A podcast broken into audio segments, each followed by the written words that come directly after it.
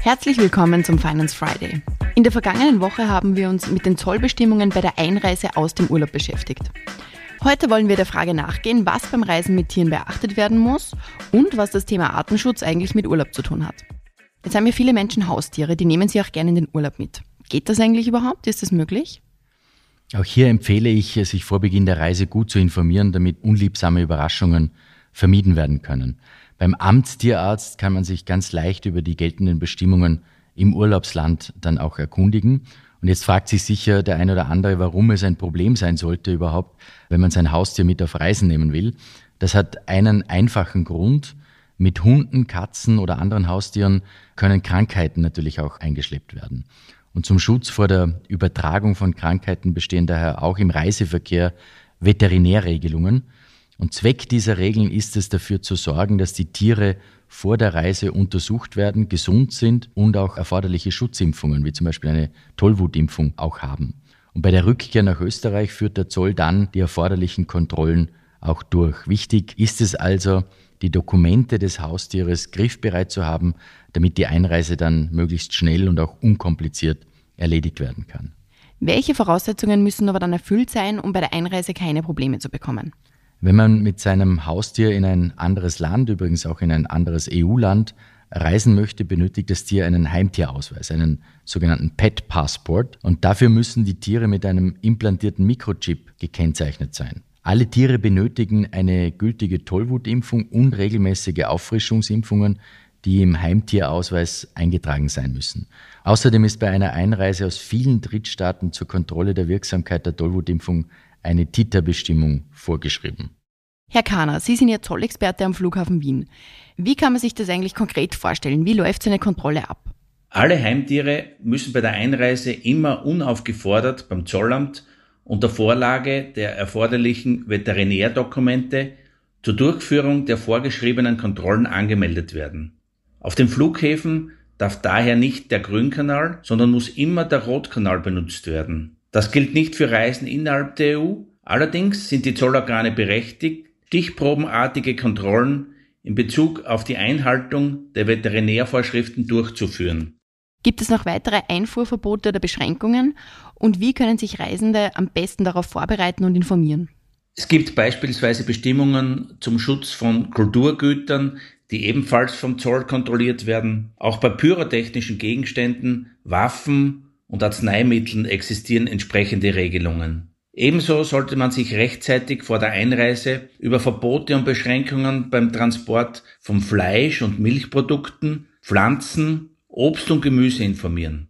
All das finden Sie auf der Webseite des Finanzministeriums unter bmf.gv.at slash Zoll. Auch die zentrale Auskunftsstelle des Zolls sowie jede Zolldienststelle helfen bei Fragen gerne weiter. Vielleicht kommen wir jetzt zum Thema Artenschutz. Viele Tiere und Pflanzen, das wissen wir ja, sind vom Aussterben bedroht. Worauf muss man beim Einkaufen im Urlaub besonders achten?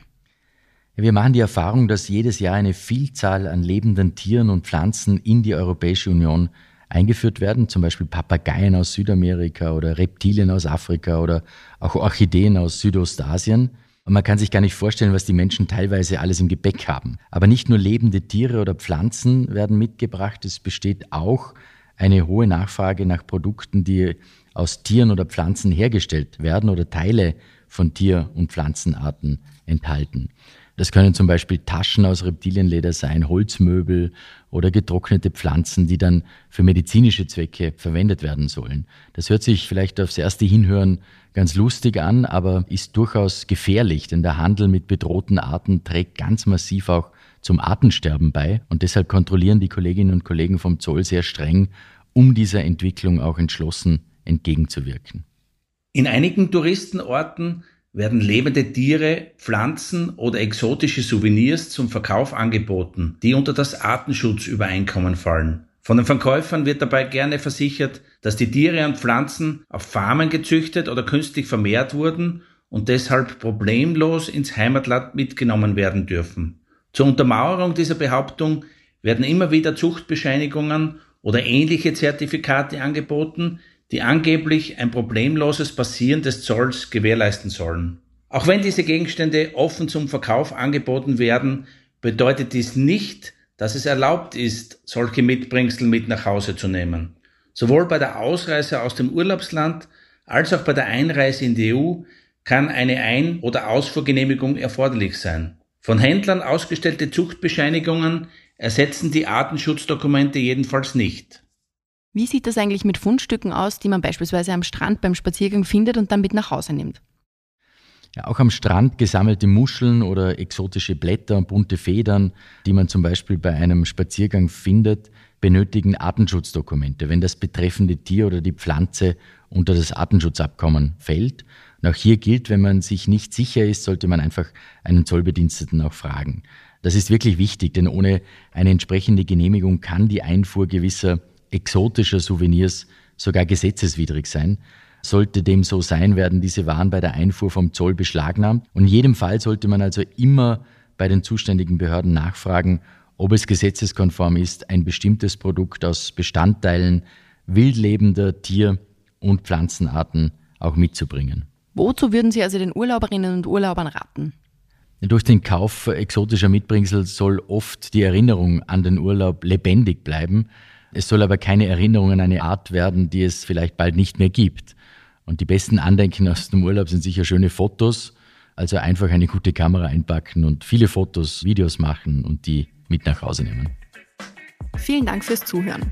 Wenn dir die heutige Folge gefallen hat, dann abonniere den Podcast gerne auf Spotify, Apple Podcast oder einem anderen Podcast-Anbieter deiner Wahl. Mehr Infos zum heutigen Thema findest du in den Shownotes. Für tägliche Updates zur Arbeit der Finanzverwaltung und aktuellen Themen folge uns gerne auf unseren Social-Media-Kanälen. Die Links zu unseren Seiten findest du ebenfalls in den Shownotes. Die nächste Folge des Finance Friday erscheint kommenden Freitag. Bis dahin, alles Gute.